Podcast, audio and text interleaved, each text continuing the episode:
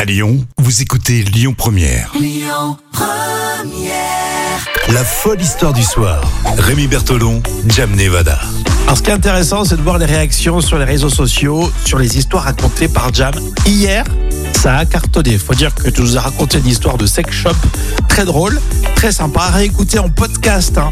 Et puis à la fin de la semaine, donc euh, bah, ce vendredi, on verra quelle est l'histoire folle de, euh, que vous avez retenue pour cette semaine. Jam, aujourd'hui, histoire véridique mais folle qui nous emmène. Aux États-Unis, United Yes. States, Allons. plus précisément dans l'État du New Hampshire. Euh, c'est le 17 juin 2021. Aussi Ah, incroyable que mon- ce. mon Eh oui, anniversaire. c'était ton anniversaire, oui. Exactement. Eh ben, figure-toi qu'un gros ours noir a été filmé par des caméras de sécurité en train de grimper dans un pick-up.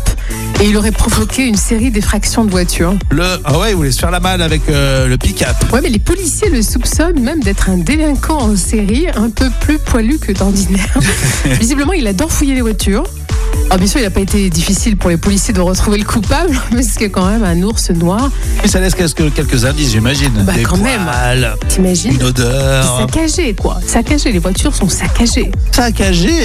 Et il y a beaucoup, il y a beaucoup d'empreintes d'ours qui sont retrouvées, c'est ça qui est rigolo sur les voitures. Ah ouais, d'accord. Oui, des griffes, coup de griffe. Et sur le- selon les précisions de Kenneth Miller, qui travaille au Boston Globe et à la télévision euh, locale, euh, le Boston Globe, pardon, l'ours aurait abîmé le pare-choc d'un véhicule et le Mais ça. siège avant d'un autre. Oui.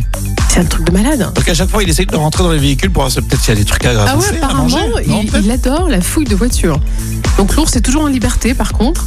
Et euh, visiblement, les médias locaux ont affirmé qu'il n'avait pas euh, causé d'autres problèmes, en dehors bien sûr de son penchant pour la fouille de voitures. Son penchant pour la fouille de voiture.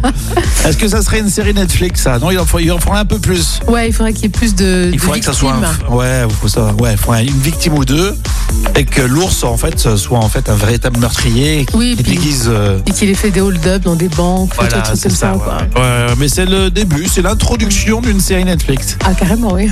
Bon, très bien, merci Jam. À vous de réagir. Qu'est-ce que vous en pensez de cette histoire d'ours Et véridique, évidemment.